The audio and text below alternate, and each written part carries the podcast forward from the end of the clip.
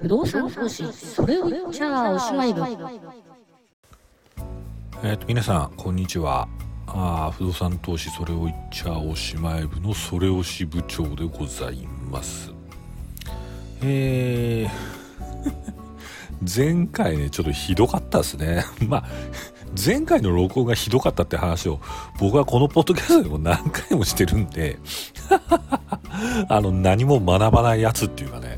相変わらずの低クオリティでお届けしておりますということなんですけどまあね案の定枕の話長すぎてね飲酒税まあ飲酒税のね話も別にそんな深い話もないから、まあ、いいのかもしれないですけど、まあ、適当なところでね録音切れちゃったみたいなねところでございますけど。なんでねえっと、経済活動をね、えーする取引の中で交わす書面で、簡単に言うと金額の表示があるものに関しては印紙税ってものの課税対象になっていてでその印紙税についてはあの、ね、税務署とかねあの銀行行って振り込むってそういう形じゃなくて、えーコンビニとか郵便局とかねそういうところで、えっと、収入印紙ってものを税額相当額の収入印紙ってものを買ってそれを契約書だとか領収書だとかってそういう書面にねペタって貼り付けて、えー、と納付しないとでそれをねちゃんとね書類としても取っとかないと,、えー、と後でねあの税務調査来た時に「うん、これは払ってないですよ」と「印紙税払ってない払ってないじゃないですか」と「3倍3倍貸すぞ」ってそういうことが起こられるっていうこういう話なんですよね。で不動産取引における最もね重要な書類としては不動産売買契約書っていうのがありますよね。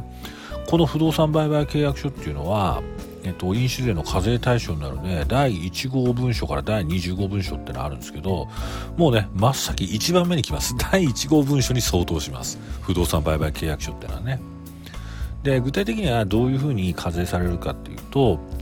これね、売買契約書に書かれている金額によって課税の金額が違います。ですから、えっと、不動産売買契約書に書かれている金額っていうのは何かというと、不動産の売買の金額ですよね。で、えっと、不動産取得税とかね、登録免許税っていうのは、えっと、不動産売買金額にかかわらず、その対象不動産の、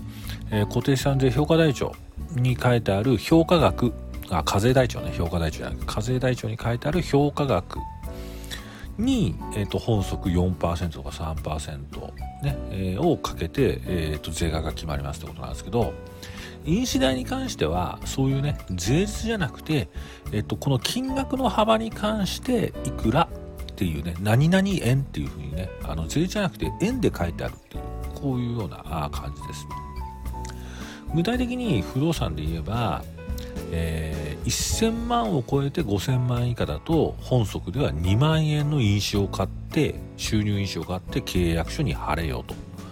ね、5000万円を超えて1億円以下だったら6万円の印紙を買ってこいと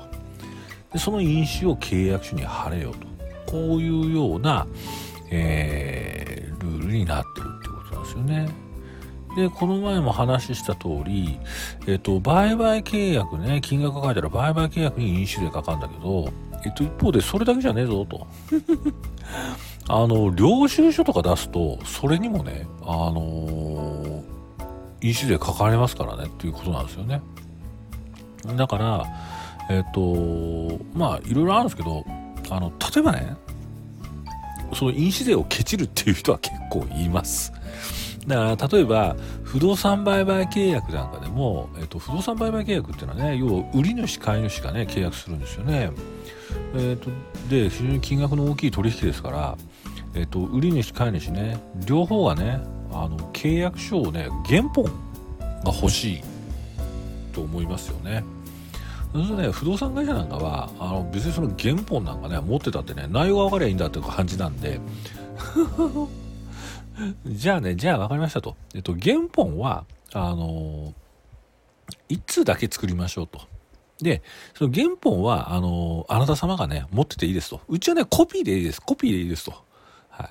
でその代わり、えっと、原本は、あの、印紙税かかるんで、その印紙税はね、払ってくださいね、なんてね、ケチくさいことをね、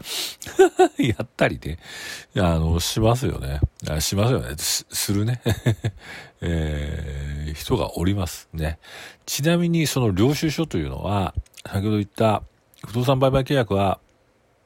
第1号文書なんですけども、領収書は第17号文書っていうね、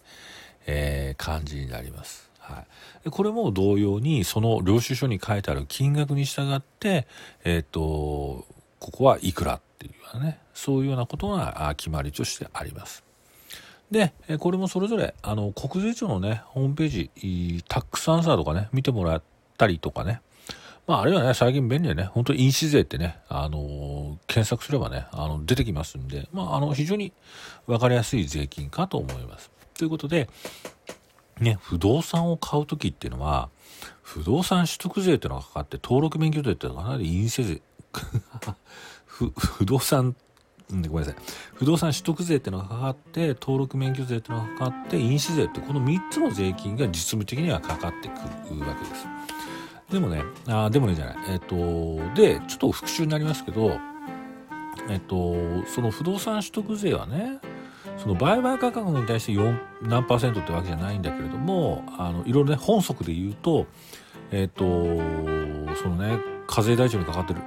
ね金額のね4%か3%がかかったりしたりさらに登録免許税がかかったりするんで、えーと、なんだかんだ言って不動産を買った、ね、その金額のまあちょっと出込み含めあるんですけどもあの、やっぱりね2%ぐらい売買価格の、ね、2%ぐらいはやっぱり税金としてかかるんですよね。で皆さんご存知の通り不動産買う時に不動産会社がね仲介として入ったりするとその仲介手数料なんかも取られるわけですよ。でその仲介手数料ってのは大体あのー、宅建業法って法律があってそこの上限取ってきますから業者は。そう3%プラス6万円なんですよね。そうなってくるとやっぱりね不動産を買った時にまずそのいわゆる諸費用って言い方しますよね。で諸費用と税金で不動産価格の5%売買価格ね買った価格の5%はもう必ずねあのー、必要になるんですお金。ってことは変な話2000万円で買った物件をまあ何かあって手放す時は少なくとも2100万円以上で売らなかったらキャッシュ上税金の話は税金ってあ難しいな。所得税の話は置いといてあのプラスなんないですよね。だから買った時点であのマイナス5%のね含み損をね抱えてるっていう風に意識してもも間違いじゃないと思うっていうことなんでそんな甘かないっすよっていうことをね、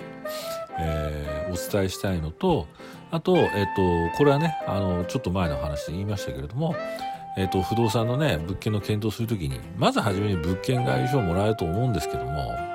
物件概要とかねチラシとかもらうと思うんですけど、まあ、その時点で、えっと、固定資産税表固定資産税課税台帳におけるね、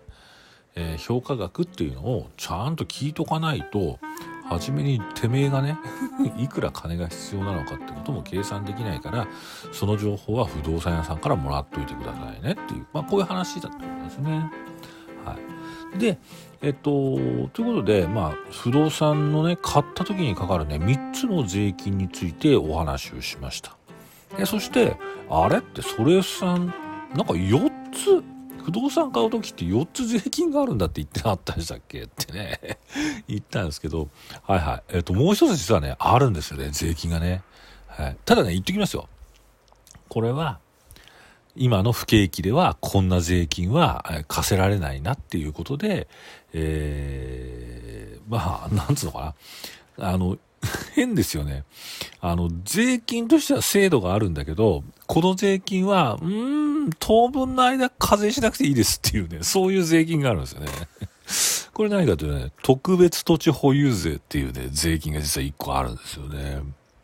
まあ、簡単に言うとね、簡単に言うと、バブルでもう土地の値段が上がりきっちゃったから、もうその土地のね、値上がりをね、あの、こう、歯止めをかけるために、あの、調子のいいね、あの、不動産購入に関しては課税するよっていうね、あの、こういう法律です。はい。ただね、あの、一般の方はほとんど関係ないです。あの、一般の方ですか今は、今は誰も関係ないですよ。あの、この課税はもうしなくていいと。平成15年以降しなくていいところなんですけど、えっと、例えば、えっと、東京23区だと、2000平米以上の土地をね、あの、取引した時なんかは、まあ、簡単に言うけど、簡単に言うけど、もう、もう取引価格の、えっと、3% と特別土地保有税として払えと。えっと、こういうような税金がね、かかってたんですよね。もちろん、あの、不動産取得税は、あの、二重課税にならないように、そこからさっぴいていいって話なんですけど、ということなんで、もう有無を言わさず、お前が買った金額の3%を税金として払えっていうね、そういうような、えっと、特別土地保有税という税金が制度上はまだ残ってます。ただ、えっと、こんなもんね、今かけたらね、不動産取引冷え込んじゃってもう、あの、不景気に拍車をかけるということなんで平成15年から。これもそうっすよね。まあ20年とは言わないですけど。まあでも20年弱ぐらい、えっ、ー、と、もう作ったね、税金がね、もう課税できないよっていう状態が続いてるということで、えー、クソ経済政策が続く限り、こんな税金は意識しなくてもいいのかなとは思います。ということで、えっ、ー、と、不動産の買った時にかかる税金についてお話をしました。前もね話したんですけどねあの税金の話するとね取れ高いいなっていうのがあって次は不動産を持ってる時の税金の話でございますということです。